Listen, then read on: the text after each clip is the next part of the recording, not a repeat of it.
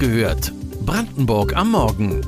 Euer tägliches News-Update von mods.de und lr.de aus der Region.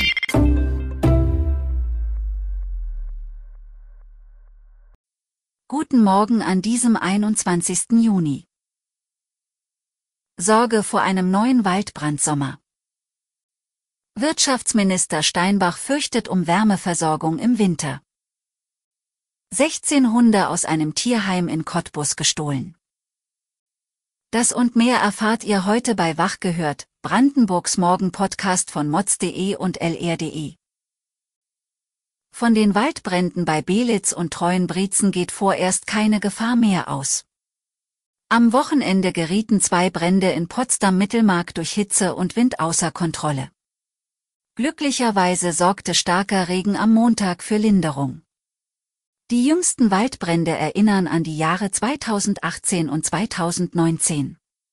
In beiden Jahren fielen mehrere tausend Hektar Wald den Flammen zum Opfer.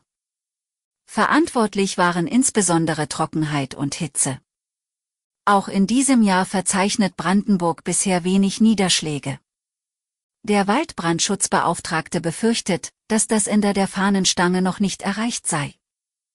Die kritischen Sommermonate Juli und August stünden noch bevor.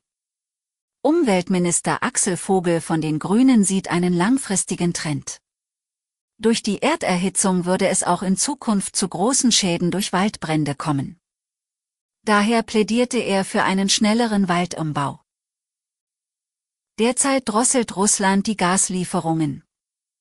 Brandenburgs Wirtschaftsminister Jörg Steinbach sorgt sich um die Wärmeversorgung für den kommenden und nächsten Winter, sagte er mods.de und lr.de in einem Interview. Zudem wartet der Landespolitiker noch immer auf verbindliche Zusagen zur Zukunft der PCK-Raffinerie in Schwedt. Das geplante Ölembargo gegen Russland könnte das aus für den Standort bedeuten. PCK hängt maßgeblich von russischem Öl ab. Bundeswirtschaftsminister Habeck möchte die Raffinerie in Schwedt nach dem Vorbild Leuna in Sachsen-Anhalt umbauen. Steinbach vermutet, dass eine Umstellung auf die Produktion von synthetischen Kraftstoffen acht Jahre dauern könne. Wie viel Mitarbeiter Tesla zum Ende des Jahres beschäftigen will und warum Steinbach kein Wasserproblem für Brandenburg erkennt, lest ihr heute auf unseren Portalen. Apropos Tesla, der Hersteller von E-Autos gilt als Arbeitgeber, der vergleichsweise gut bezahle. Ungelernte verdienten beim Einstieg 2700 Euro plus Zulagen. Dennoch übt die IG Metall Brandenburg Kritik an Tesla. Einige Mitarbeiter würden sich über zu geringe Löhne bei der Gewerkschaft beklagen. Die Fabrik in Grünheide hat übrigens seit dem 4. März die finale Genehmigung, um Teslas zu produzieren. Der Bescheid lag mehrere Wochen aus. Wie erwartet sind Widersprüche gegen die Fabrik eingegangen. Ein Großteil der Kritik bezieht sich auf Fragen zum Wasser und der Umwelt. Das zuständige Umweltamt gibt sich ein Jahr Bearbeitungszeit, während Tesla weiter Autos produziert. In Cottbus wurden dem Tierheim 16 Hunde gestohlen.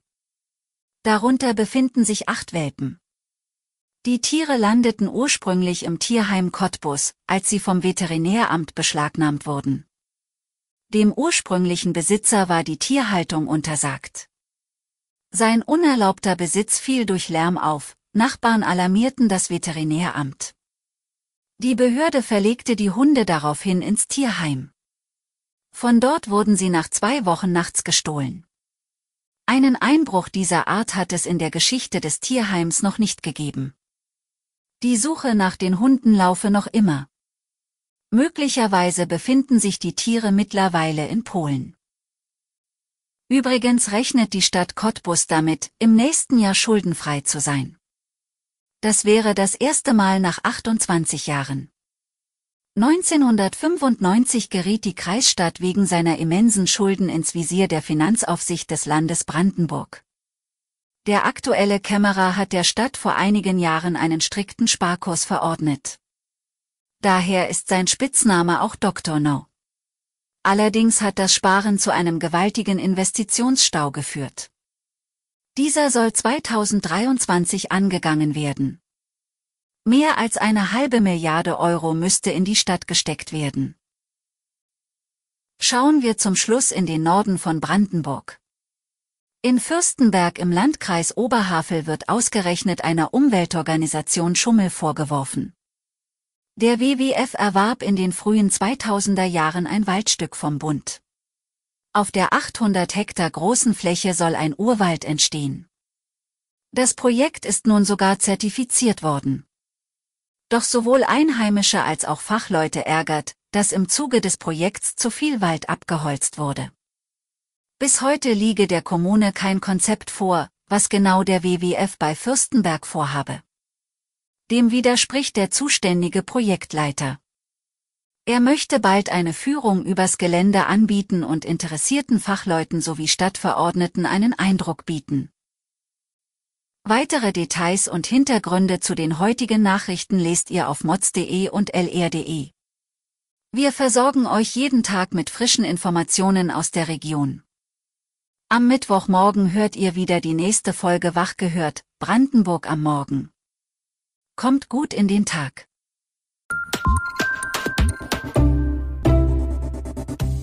Wach gehört. Brandenburg am Morgen ist eine Produktion von mods.de und lr.de. Wir freuen uns auf euer Feedback per Mail an wachgehört.mods.de. Ihr findet uns auf allen bekannten Podcast-Plattformen. Abonniert uns für euer tägliches News-Update.